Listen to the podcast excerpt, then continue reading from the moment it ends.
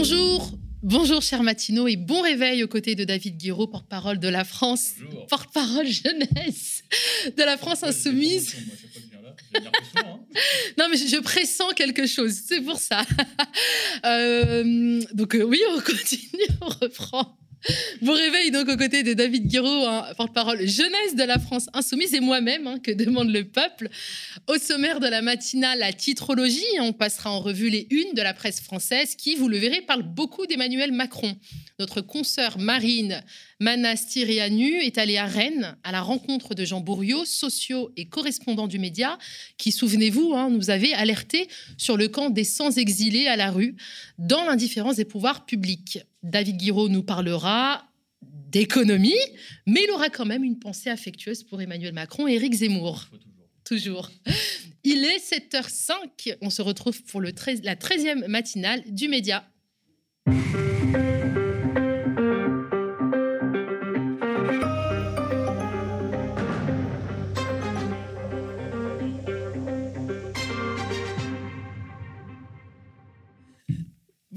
On, se disait que pour la prochaine matinale, j'allais euh, j'allais faire de, de- de David Gao le président euh, de la République. hein. Voilà. Je vais venir plus souvent. Exactement. Donc Emmanuel Macron partout hein, sur euh, tous les sujets. Aujourd'hui, le chef de l'État est omniprésent dans la presse, un véritable one-man show. Ce qui s'explique. hein. Hier, il lançait son plan France 2030 et annonçait des investissements de 30 milliards, dont 4 milliards dans l'immédiat. Selon Le Monde, qui titre de manière assez basique et factuelle les chantiers de Macron pour la France de 2030.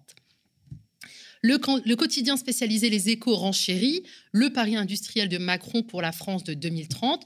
Quant au Figaro, hein, le journal historique de la droite, il titre le plan de Macron pour moderniser l'industrie. Un plan qui aurait pour fil rouge l'innovation et la décarbonation. Bien entendu, il y a un message hein, plus que subliminal même. hein. Un président jeune qui pense déjà à 2030 et agite les thématiques de l'innovation tous azimuts. Vous ne lui donneriez pas un mandat pour qu'il ait jusqu'à 2027 le temps de préparer l'échéance fixée. Bref, l'humanité ne va pas par quatre chemins pour dénoncer une campagne électorale qui ne dit pas son nom, menée avec les moyens de l'État, avec le costume de chef de l'État, président et candidat à la confusion des genres, titre le quotidien d'inspiration communiste. L'humanité parle de dérive de celui qu'elle appelle l'hyper-président. Et Mediapart propose une lecture critique sur le fond. Avec France 2030, Emmanuel Macron investit dans sa campagne électorale, écrit le quotidien en ligne confondé par Edoui Plenel, qui évoque un discours long comme un tunnel, enfilant des listes interminables de mesures, de priorités et de généralités sur le monde et la France, pas toujours très cohérentes. Plus que l'annonce d'un énième plan de relance, il s'agissait d'un discours de campagne, d'un premier discours de campagne en vue de 2022. Et le programme qui se lit en filigrane hein, est marqué, nous explique Mediapart, par le, conservatisme social et environnemental. Macron, encore et toujours. La une de l'opinion, le quotidien pro-business évoque le débat sur le vote à 16 ans, hein, qui est relancé, et rappelle qu'Emmanuel Macron s'était dit prêt à avancer sur ce sujet. D'ici à ce que l'on imagine qu'il prenne McFly et Carlito comme directeur de campagne, il n'y a qu'un pas. De, son côté libéral, c'est bien, je fais des vannes, je rigole toute seule. De son côté, non, David, il rigole avec moi. Derrière aussi, ça rigole. De son côté, Libération fait un pas de côté et consacre sa grande une à la série coréenne qui affole Netflix, Squid Game. Ferry, fais-moi peur. Et ce qui est sûr, c'est que la photo à la une fait peur. Pas de côté aussi pour la Croix, hein, qui titre sur la culture, qui respire à nouveau avec le recul de l'épidémie. La Croix quotidien catholique continue d'évoquer hein, le rapport Sauvé sur les abus sexuels dans l'Église. Les laïcs aussi seraient concernés. Alors David Guiraud, avant de poursuivre hein, avec le reportage de Marine Manisteranu, quelques mots peut-être sur le plan France 2030 que nous a concocté notre président de la République? Oui, bah, ce plan, en fait, en vérité, déjà, c'est- surtout une opération de com parce que euh, on nous annonce euh, tambour battant comme ça 4 milliards d'euros d'investissement par an. En vérité, l'État fait régulièrement 4 milliards d'euros d'investissement par an. Il n'y a pas une très grande nouveauté, c'est pas un investissement euh, historique. Et puis derrière, euh, on investit sur quoi C'est aussi une question. Par exemple, il y a la question de ce qu'on appelle les SMR. Alors, c'est les Small Nuclear Reactors. Ça a l'air super, comme ça, des petits réacteurs nucléaires, c'est trop bien. Euh, la vérité, c'est que ces réacteurs nucléaires-là, ils ne seront pas prêts avant 2030, a priori. Euh, pour les produire en série, donc va falloir attendre 10 ans, donc euh, c'est 2040. Moi, il me semblait juste qu'il y avait une urgence euh, à faire la transition écologique. On parle de quelque chose qui va arriver en 2040. D'autant qu'en plus, sur le parc nucléaire, Emmanuel Macron, c'est un des gros points de son discours. Hein. Il nous dit que le nucléaire, c'est le futur, etc. Bon, bah, moi, je suis plus que circonspect à cette idée-là. Je pense qu'il n'y a pas 36 solutions, c'est vrai. Le, parc nucléaire, il est fini. Donc, soit on continue, c'est-à-dire qu'on fait le grand carénage, on met des espèces de pacemakers à notre industrie euh, nucléaire en disant que euh, on va rénover les centrales en, bout de course, en fin de vie, pour essayer de les faire hop, repousser le plus longtemps euh, possible leur, exploitation. Ça, c'est 100 milliards d'euros au moins selon la Cour des comptes. Soit on investit dans la transition écologique. Et le problème, c'est que quand on investit un euro dans le nucléaire, c'est un euro qu'on ne peut pas investir dans euh, les énergies euh, renouvelables, parce qu'un euro, on n'utilise pas ça deux fois, ça n'existe pas euh, en économie.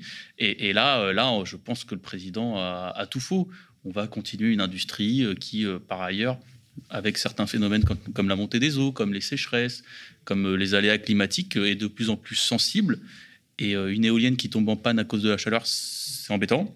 Une centrale nucléaire, c'est un peu plus embêtant. Donc voilà, moi, je vois beaucoup de communication et surtout, en fait, un mauvais choix industriel.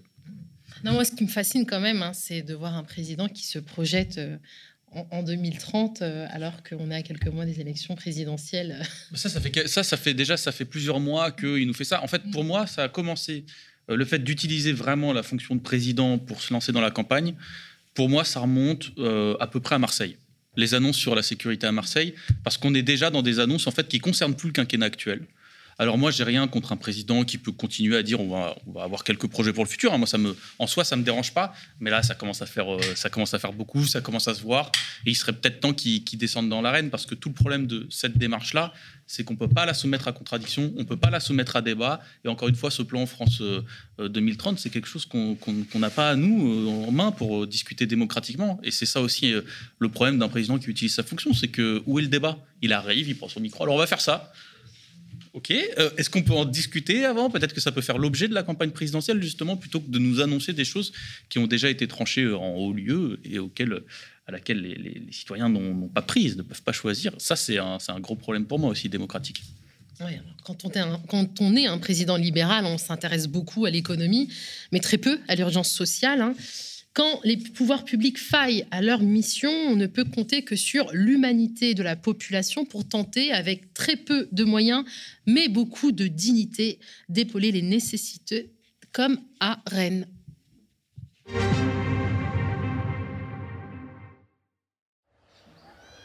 Depuis plus de trois mois, plus d'une centaine de personnes exilées vivent dans ce campement de fortune au parc des Gailleuls, au nord de Rennes.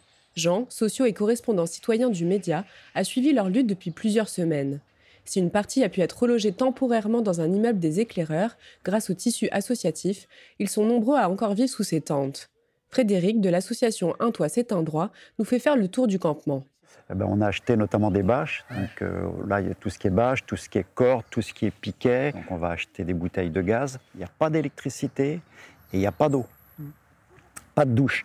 pas de toilette. Pas de toilette. Donc les toilettes sont à 600 mètres d'ici, donc il faut traverser tout le, tout le parc des Gailleuls. Malgré des conditions de vie compliquées, Frédéric s'est occupé de la scolarisation des enfants du secondaire. Bonjour. Bonjour. Et ton collège, toi, donc il est à peu près à 10 km d'ici. Ouais. Collège d'Heureux. Et tu fais comment pour y aller alors?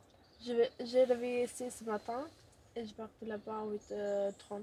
C'est fatigant, si tu veux, puis c'est même euh, pénible de, faire le travail d'assistant social. Et nous, on n'est pas, on n'est pas formés, on n'est pas formés pour ça. Et c'est pas à nous de le faire. Et nous, on est obligé de dire à des gens qui ont 50, 60, 70 ans, qui sont malades, on est obligé de leur dire, s'il vous plaît, mettez-vous en colonne. Non, monsieur, non, madame, vous êtes passé devant, mettez-vous derrière. Tu vois mm. Et ça, ça te vide les tripes. Mm.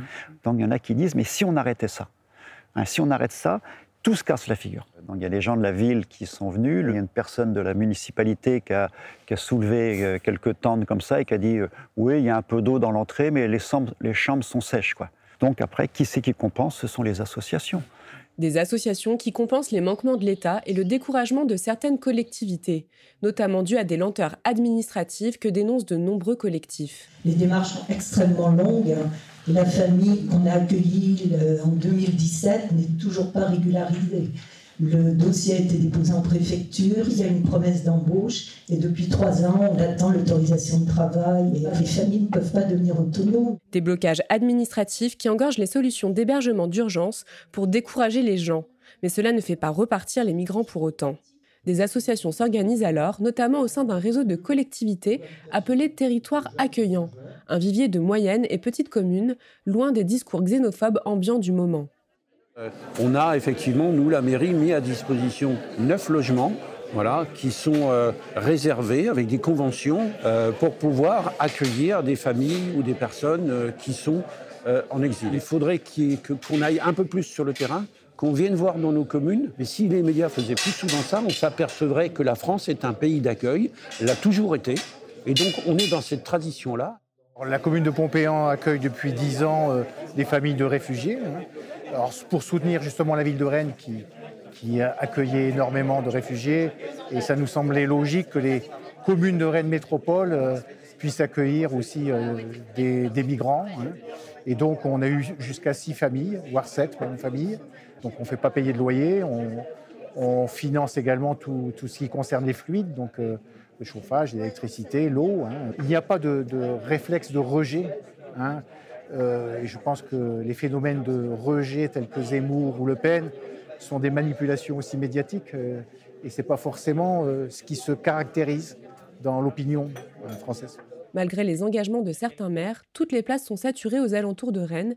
Il faut alors trouver d'autres solutions d'hébergement, comme chez Bénédicte, qui accueille deux migrants depuis plus de neuf mois chez elle. Salut Bénédicte Bonjour C'est une cohabitation d'une mamie qui va sur ses 70 ans avec deux ados.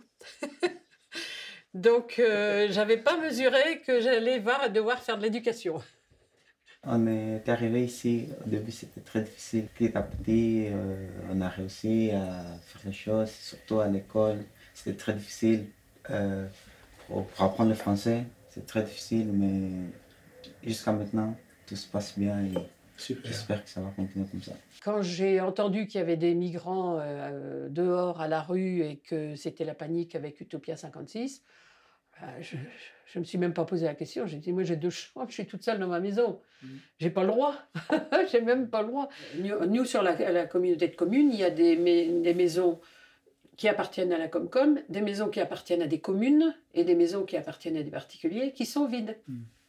Et, si on voulait vraiment, quand on voit les deux maires, qui, euh, Pompéan et Bru, qui sont mmh. intervenus hier après-midi, si nous, on avait un maire comme ça ici, c'est évident qu'il y a plein de choses qui se débloqueraient.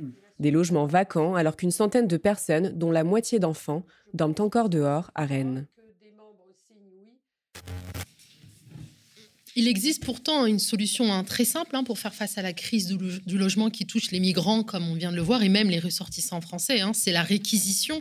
Le préfet peut réquisitionner des locaux appartenant à des personnes morales qui sont vacants depuis plus de 12 mois dans les communes où existent d'importants déséquilibres entre l'offre et la demande de logement au détriment des personnes à revenus modestes et de personnes défavorisées. Mais il faut croire que le préfet ne veut pas exercer son droit de réquisition, qui est prévu par une loi qui date de, 1945. Et d'ailleurs, la dernière vague de réquisition remonte à 1997. Hein. Jean-Baptiste Hérault, fondateur euh, et porte-parole du DAL, hein, rappelait que le gouvernement ne veut pas toucher à l'idée de la propriété privée, mais en réalité, la réquisition n'est pas une atteinte à la propriété. Elle est indemnisée et temporaire. Hein. Ce n'est pas une expropriation ou une spoliation. Avec nous, Marine, pour revenir sur ce reportage. Est-ce que tu m'entends, Marine? Oui, euh, je t'entends. Bonjour, comment ça va? Ça va, ça va et toi? Ça va, ça va, merci. Alors, est-ce que tu peux nous donner un petit peu des nouvelles euh, de ce camp euh, des exilés hein Donc, la moitié, 100 personnes, dont la moitié des enfants sont à la rue? Oui, tout à fait. Bah, alors là, j'ai pas de nouvelles depuis ce week-end. j'ai eu Jean hier au téléphone, donc je pense que pour l'instant, ça n'a pas dû bouger. Mhm. Euh, donc voilà, voilà, pas, de nouvelles pour l'instant. Et comment, alors, est-ce que tu peux peut-être nous dire comment on peut aider les associations locales et collectives des citoyens à Rennes Est-ce qu'il y a une cagnotte qui circule? Est-ce qu'il y a une page euh, Facebook ou euh, oui, oui, oui, tout à fait. Bah, alors justement, Frédéric, qu'on voit dans le reportage, euh, m'a parlé d'une cagnotte. Donc il faudrait la mettre en lien. Je ne sais plus exactement où la trouver, mais je pense qu'on pourra la mettre en lien dans le chat. J'enverrai ça à, à Cory. Mais effectivement, ouais, ils ont, ils ont fait une cagnotte pour justement payer tout ce qui est bâche, gaz, tout ça, quoi. Mhm. Donc on rappelle que Marine que tu es à la rencontre de gens hein, qui est sociaux, donc membre de la SCIC du média, hein, euh, puisque on rappelle que le média est devenu la première coopérative de presse nationale d'information politique et générale. Hein, ce modèle unique, fruit d'un long processus de construction avec notre communauté, permet aux médias de développer pleinement la dimension sociale de son projet. Cette nouvelle société coopérative d'intérêt collectif offre ainsi à toutes les parties prenantes du média, euh, sociaux, salariés, volontaires et partenaires, de prendre part à la gouvernance du média et donc de dessiner son avenir hein, pour les années à venir. En rupture totale avec le modèle capitaliste, elle garantit une répartition égale du pouvoir de vote entre les sociaux et les travailleurs du média selon le principe une personne, une voix. Alors, on vous encourage à devenir sociaux.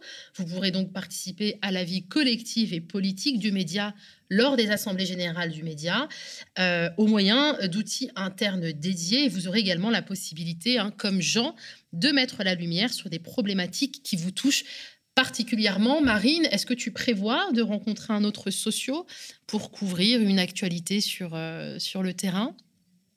Euh, oui, donc du coup, l'idée c'est de faire ça deux fois par mois, en tout cas au début. Et, euh, donc là, prochainement, je vais rencontrer Odette Tari qui habite à Saint-Étienne et on va parler de la sécurité sociale alimentaire.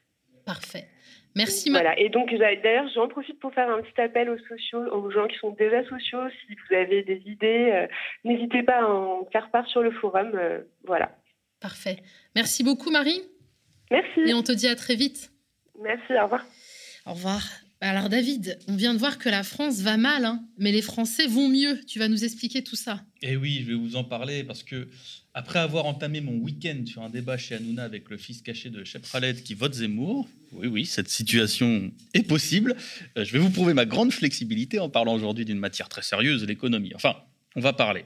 Non, on va célébrer. On va hurler notre joie, on va danser, on va chanter, comme le dit la musique, parce que la Macronie l'a dit, ça va mieux. Et oui, réjouissez-vous, maintenant, la majorité présidentielle l'affirme, graphique et PowerPoint à l'appui. Les Français vont mieux. Ils nous l'affirment en sortant du chapeau un indicateur bien choisi, le pouvoir d'achat qui augmente. Alors, message de service. Merci à tous les rabat je parle de vous, les sociaux du média, de ne pas gâcher la fête au râleur du matin, de ne pas troubler le banquet avec leur vécu, parce que je vous vois venir, auditeurs du média, monter tout de suite sur vos grands chevaux et me dire, mais quand même, on a perdu deux ans de croissance. Comment est-ce que le niveau de vie peut augmenter aussi brutalement? Ne soyez pas complotiste. Euh, mais David, il y a davantage de chômeurs, vous allez me dire, 5,7 millions en catégorie A, B et C à Pôle emploi en juin 2021, soit 4,4% de plus qu'en mars 2020. Ne soyez pas tatillon. Mais David, la vie est plus chère, les prix du gaz et de l'électricité ont pris 12%, même les produits frais ont augmenté à peu près 5% vous ne savez pas, vraiment, vous ne savez pas, vous avez un problème avec le fait de profiter de l'instant présent. Mais David, un Français sur cinq doit sauter des repas. Bah, manger plus souvent. Mais David, le médiateur national de l'énergie, nous dit dans son rapport récent qu'un Français sur quatre est particulièrement préoccupé par ses dépenses énergétiques. Mais bon, c'est ça le problème. Vous êtes tout le temps préoccupé. Détendez-vous. Bon, bref, vous l'avez compris, tout va mieux, on est sauvé. On mentionnera évidemment pas le fait que sur cette fameuse hausse du pouvoir euh, d'achat, euh, la fortune et les patrimoines des riches ont explosé pendant la crise, elles sont sans condition, alors que pour les pauvres, euh, l'argent, le maigre argent qu'on leur a donné, notamment pendant la crise des jaunes, ben on le reprendra puisque c'est intégré à quelque chose comme la sécurité sociale, 3 milliards d'euros qu'on a mis de dépenses là-dessus et on est en train déjà de nous expliquer qu'il y, y, a trop de trous dans la sécu et qu'il va falloir reprendre l'argent. De toute façon, Question, allez, à 150 euros, qu'est-ce qu'on fait quand soi-disant tout va mieux et qu'on est un libéral? Eh bien, on gratte les sous qui restent. Et vu que le temps, c'est de l'argent, on va aller piquer un peu de temps aux Français démonstration en images. Est-ce qu'on entend? Et donc, nous avons une quantité de travail allouée qui n'est pas au bon niveau, à la fois dans le cycle de vie en horaire cumulé. Et au fond, on a une force qui est notre modèle social et éducatif, mais on a une faiblesse, c'est qu'on n'a plus le modèle productif qui permet de le financer. Il est feignant au boulot. Allez, fin, fin des réjouissances. Encore une fois, comme à son habitude, Emmanuel Macron salit les Français en les accablant d'un gros mensonge. Parce que, selon Eurostat, les Français à temps complet et à temps partiel travaillaient 37,3 heures par semaine en 2018. C'est plus que la moyenne européenne qui s'établit à 37,1 heures, donc c'est plus que nos voisins néerlandais, c'est plus que nos voisins britanniques qui travaillent 36,5 heures par semaine, ou allemands, 34,9 heures par semaine. Alors, puisqu'on travaille plus que les autres dans la journée, que c'est difficilement contestable.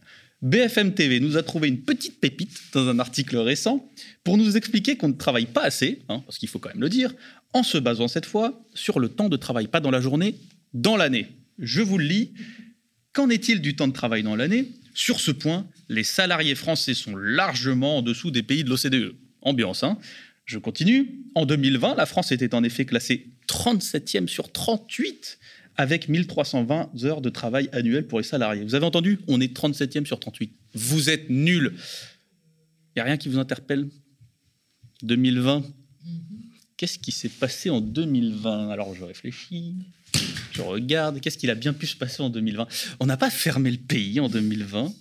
On n'a pas tout fermé, on n'a pas fermé l'économie, on n'a pas du coup empêché les gens de se rendre au travail, mais je crois que si. D'ailleurs, on est 37e. Les 38e, euh, dans ce classement, euh, si on se base sur 2020, bah, c'est ceux qui ont aussi fermé le pays, hein, notamment qui sont bien connus pour ça. Les Allemands, c'est bien connu, les Allemands sont des flemmards, on, connaît bien tout ça. Donc, en allant chercher ces chiffres du travail dans l'année, qu'est-ce qu'on reproche aux Français au fond Eh bien, on leur reproche tout simplement de prendre soin d'eux, de souffler un peu, de prendre des RTT, des congés, des vacances. Pourtant, même d'un point de vue strictement économique, laisser les gens souffler, ça rapporte, parce que ça permet de faire ce qu'on appelle la reconstitution du travail en termes marxistes, c'est-à-dire on se repose pour pouvoir mieux retourner au boulot euh, par la suite. Et donc, on arrive à ce résultat, les Français sont les travailleurs euh, parmi les plus productifs du monde. Les travailleurs français font partie des plus productifs d'Europe, avec près de 15 points au-dessus de la moyenne européenne. Alors l'indicateur, c'est la productivité par personne en emploi et par heure travaillée en bas 100, hein, je, vous, la fais court, mais on est à 114,8 contre 100 pour la moyenne européenne. Et puis, au fond, qu'est-ce que c'est que ce discours? Qu'est-ce qu'il essaye de créer sur nous? Pourquoi est-ce qu'on ne devrait pas être fier de ce qu'on fait au travail plutôt que de se faire cracher dessus. Et pourquoi on n'aurait pas le droit d'avoir du temps pour nous, en fait? Pourquoi est-ce qu'on n'aurait pas le temps, euh, le, droit de passer du temps avec nos enfants, avec nos anciens, avec nos amis, dans nos projets personnels, associatifs? Pourquoi ça serait grave? Euh, Et dans ce débat, pour rabaisser les Français, les libéraux sont soutenus, comme d'habitude, par l'extrême droite. Macron est en effet soutenu par le Zemmourland. Écoutez. Zemmourland, c'est le Japon, mon cher François Langlais. Alors pour le Zemmourland, on va très loin dans la drogue. On arrive à faire du Japon un exemple tout en mêlant immigration, robotisation et productivité. Écoutez la suite. L'économie, cher François, l'anglais. Productivité, magnifique. Robotisation, en pointe. Pourquoi? Parce que justement, ils n'ont pas choisi la facilité de l'immigration. Voilà, on y est. Le Japon, modèle de travail incroyable, ultime pour l'extrême droite comme pour, les libéraux en réalité. Oui, le Japon. Le Japon, c'est un très beau pays. Être touriste là-bas, c'est incroyable, il faut le reconnaître. Mais être travailleur, c'est un peu plus compliqué. Puisqu'on parle de ce beau pays, je vais vous apprendre un mot qui sonne joliment, le karoshi. Le mot est sympathique, la réalité est un peu moins marrante, c'est le fait que les travailleurs japonais soient très exposés à la mort par surménage. En 2016, le gouvernement japonais reconnaissait par exemple qu'un employé sur cinq avait un risque de mort par surménage. Voilà ce que c'est que le Japon au travail et on nous dit qu'il faudrait aller vers ce modèle social. Alors, je sais pas vous, moi je suis pas très chaud, d'autant que là-bas la grève c'est moins facile, le rapport de force en entreprise c'est moins facile aussi. Alors il me semble que euh, notamment les travailleurs japonais quand ils sont pas contents, ils mettent un brassard avec marqué en grève, mais ils continuent à travailler. C'est vous dire l'ambiance et l'influence d'un rapport social par rapport à un moment où on bloque l'entreprise et où c'est quand même un peu plus facile de se faire entendre par euh, le patron. Et puis, au fond, avec 10% de chômeurs dans le pays, il serait peut-être plutôt temps de partager le temps de travail. En fait, c'est ça la véritable urgence économique, c'est de travailler moins. Et d'ailleurs, c'est de prendre soin de ça, c'est d'aller plutôt vers les 32 heures. Ça, ça serait un, un beau modèle de société. Et j'ai envie de dire quand même, au fond, aux Français. Vous pouvez être fiers de ce que vous faites. C'est pas le président qui vous le dira, c'est que moi. Bon, alors je suis bientôt président selon toi, hein, dans tes annonces.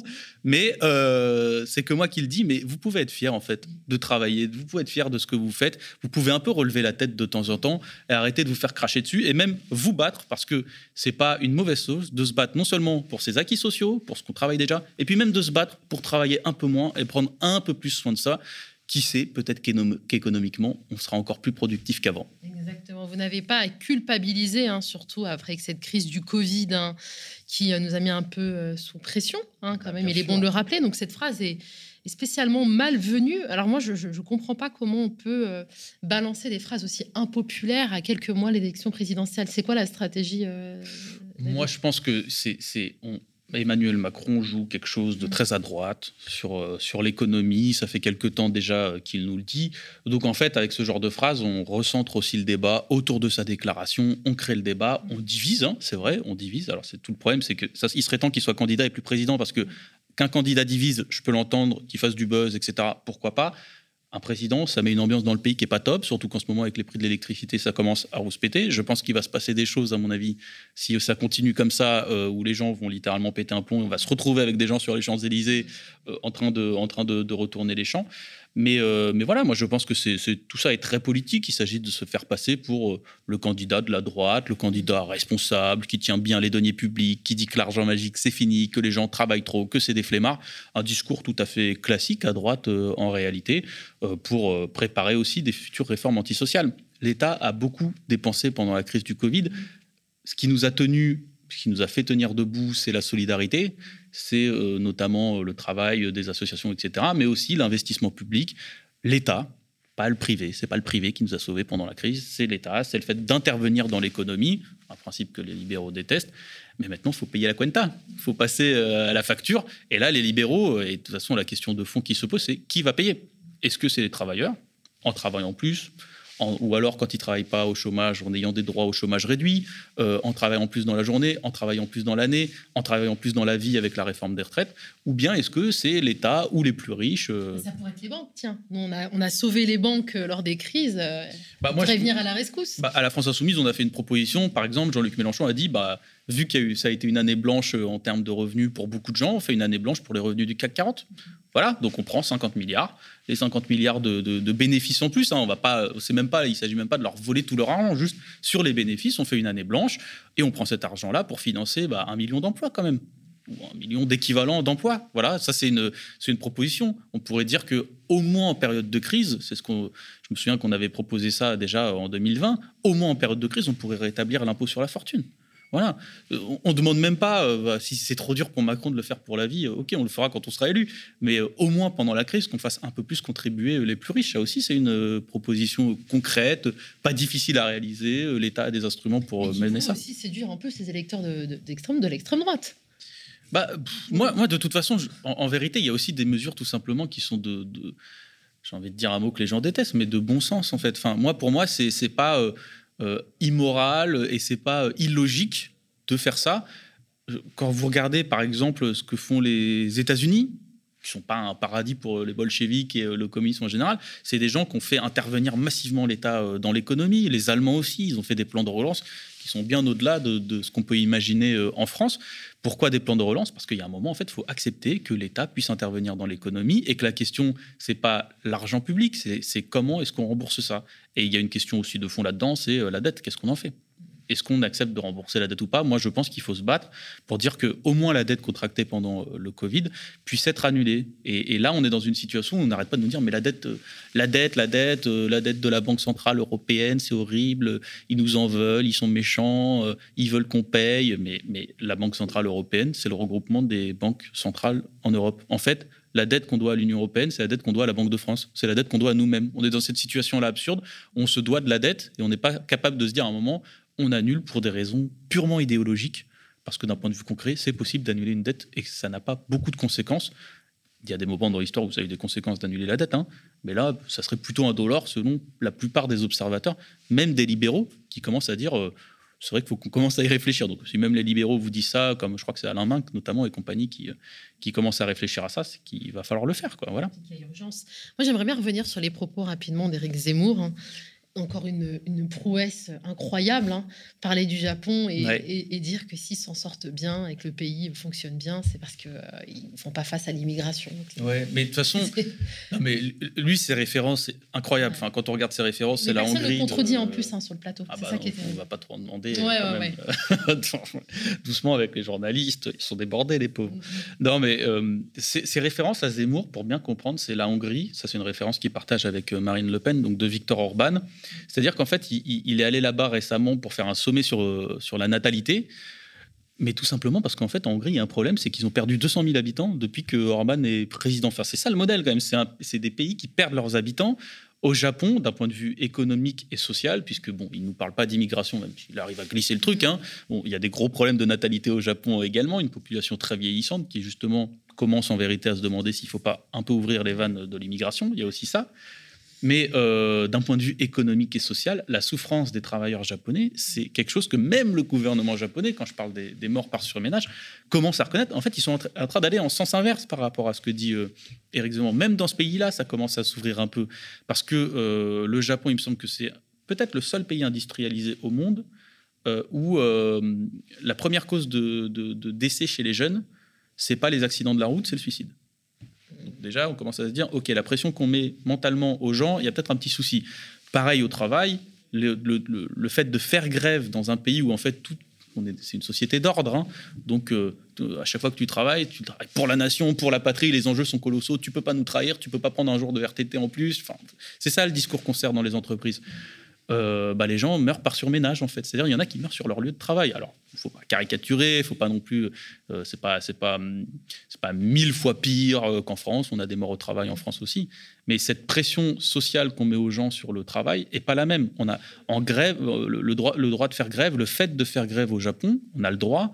C'est quand même quelque chose d'extrêmement rare. Et comme je le dis, ce truc du brassard, de mettre des brassards noirs avec marqué en grève et de continuer à travailler. Mais comment vous voulez que ça change dans une entreprise quand ce rap- le rapport de force est celui-là? C'est-à-dire, euh, je suis pas content. C'est comme les manifs dans Astérix Obélix, quoi. C'est euh, pas content, pas content. Bah bon, c'est un peu, c'est un peu léger quand même comme. euh, comme envier une société comme celle-là. Mais la vraie question, c'est est-ce que Éric Zemmour travaille?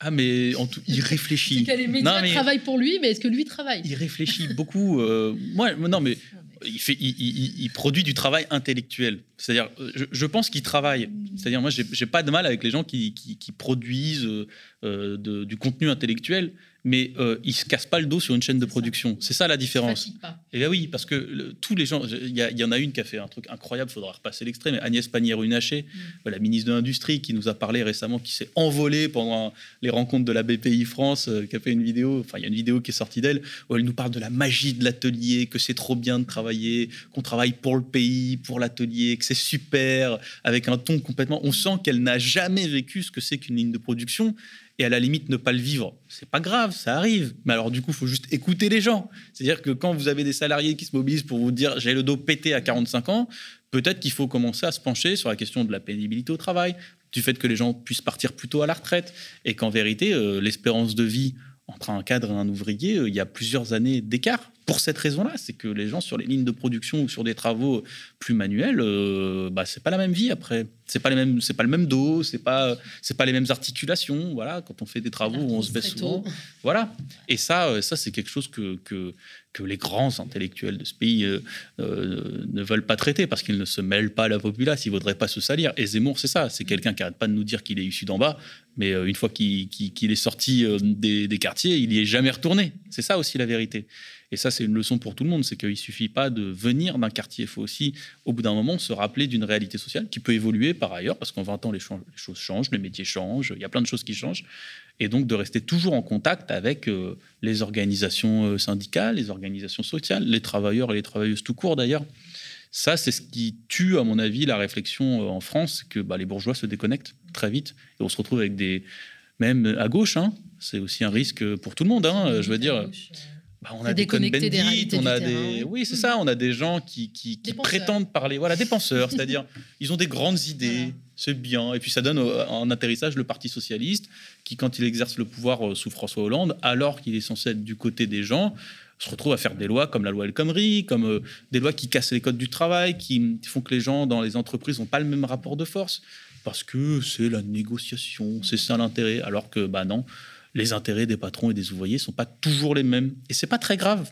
C'est pas très grave de le reconnaître. Enfin, je veux dire, ça fait pas des patrons des grands salauds et, des ouvriers des grands gentils. Mais juste, ils ont pas toujours les mêmes intérêts et que du coup, on doit soutenir euh, plutôt le camp des ouvriers euh, dans, dans, ce combat-là. Voilà.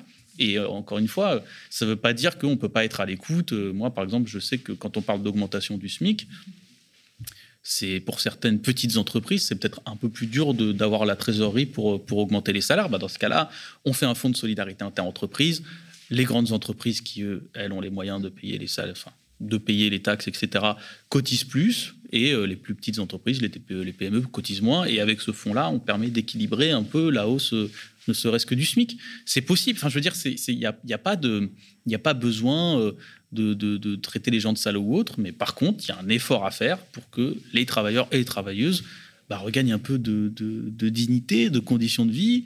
Et, à chaque fois, on culpabilise les gens quand ils se mobilisent, mais moi, moi vraiment, si j'ai un message à faire passer, c'est euh, regardez pas vos poupes, hein, vous avez le droit de vous mobiliser. Euh, c'est pas une honte de dire euh, que vous avez envie de moins travailler. C'est pas une honte de dire que vous avez envie de prendre soin des vôtres. C'est pas une honte de dire que le travail est dur et que du coup il faut augmenter votre salaire en conséquence. Voilà la grande réussite des libéraux, c'est ça, hein, de toute façon. C'est d'arriver à culpabiliser les gens, de faire en sorte que voilà, on, baisse la tête quand on dit vous travaillez trop et tout. Alors que quand tu regardes les chiffres, ben, comme je le dis, c'est, on est parmi les plus productifs du monde, cocorico, quoi. C'est bon, on va arrêter de se lamenter euh, trois minutes. Exactement. faut le marteler, ça. On est parmi les plus productifs du monde, hein, parce que c'est pas, c'est pas ce que vous allez entendre sur les plateaux des médias mainstream. On est presque euh, très trop productif. Je, me souviens, j'avais vu, euh, je crois que c'était des Anglais qui disait que vu qu'on est trop productif, c'est pareil, euh, ça aide pas trop à résoudre le taux de chômage. Parce que si on était un petit peu moins productif, il y aurait un peu plus de gens euh, qui occuperaient un emploi. Encore une fois, euh, il n'y a pas de... Tout ça, c'est aussi des statistiques. Euh, voilà, pour lutter contre le chômage, il vaut mieux réduire le temps de travail. Il y a aussi des arguments tout à fait économiques, hein, au-delà de la morale, au-delà de, du fait d'être du côté de, de celles qui travaillent. Économiquement, c'est mieux si, moins, si, si, si on travaille moins, parce que ça fait que les entreprises devront recruter plus de gens. Et après, une fois qu'on fait ce constat, on s'organise pour que les, entreprises aient les moyens de recruter des gens. Il n'y a pas de problème. Et ça, c'est un bel objectif de société, quoi.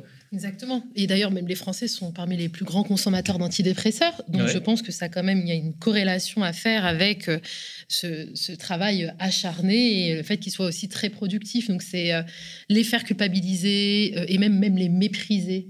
Bah, on nous met la pression quoi, en permanence. Il y, a des, y a des mâles comme ça, français, voire très très euh, très propre euh, à la culture occidentale par exemple le fait de rester au boulot alors qu'on n'a rien à faire quoi.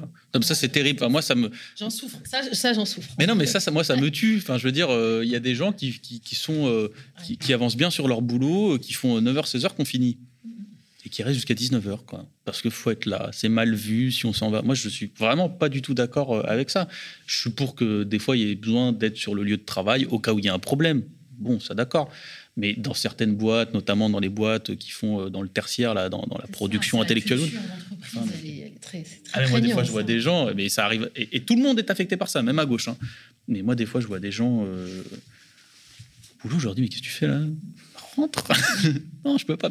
S'il rentre, tu vas voir, c'est pas. Parce que pas mort. Ils sont là pour te surveiller en plus, tu vois. T'as même plus le, boss hein, qui vient. Euh, On a intégré nous-mêmes euh, un discours qui est extrêmement culpabilisateur. Faut être là, faut être là pour la boîte. Tu sais pas pourquoi, mais faut être là. Euh, enfin, je veux dire, c'est et, et, et, au travail, ça se voit, ça se voit beaucoup, notamment sur les travaux qui sont dans, dans, le secteur tertiaire où en fait on est dans les open space, dans les machins. Parce qu'un ouvrier qui a fini euh, son chantier ou qui a fini sa tâche du chantier du jour, euh, c'est vrai qu'en général, il a plus tendance à s'en aller, c'est normal. Euh, mais mais parce que les horaires sont un peu plus durs aussi sur certains services. Mais, mais vraiment, typiquement, dans les boîtes, un peu start-up ou autres, de marketing, de tout ce que tu veux, qui ne sont pas des métiers inutiles par ailleurs, même si je pense qu'il faut, qu'on s'interroge sur ce qu'on produit, mais les gens restent, quoi. Ils sont là. Parce qu'on leur a dit que c'est bien de rester là. Et tout, et tout ce discours-là d'Emmanuel Macron, de on travaille pas assez, joue. Ça joue là-dedans. C'est pas vrai que ça joue pas. Ça, change notre regard sur nous-mêmes. Et le plus important, c'est d'arriver un peu à, à lutter contre ça. C'est le plus dur. Mais, euh, mais euh, quand il y a des patrons, par exemple, qui intègrent le fait que euh, rester pour rester, ça sert à rien, bah, c'est une petite victoire culturelle. Puis surtout, ça améliore un peu le quotidien des gens. On peut rentrer à la maison un peu plus tôt, une heure avant, parce qu'on a bien fini, on a bien avancé, on a fait du bon boulot et on va s'occuper de ces gamins. On va pas juste euh, faire la lessive, puis faire la cuisine, puis euh, faire je sais pas quoi. Juste, on va s'occuper d'eux, on va passer du temps avec eux. C'est quand même un peu plus sympa. Et le bien-être est indispensable justement pour être productif, Bah n'est-ce pas? Merci David Guiraud, merci à vous de nous avoir suivis. On compte sur votre soutien. Vos soutiens sont notre unique source de financement et nous permettent d'innover au quotidien pour une information toujours plus qualitative.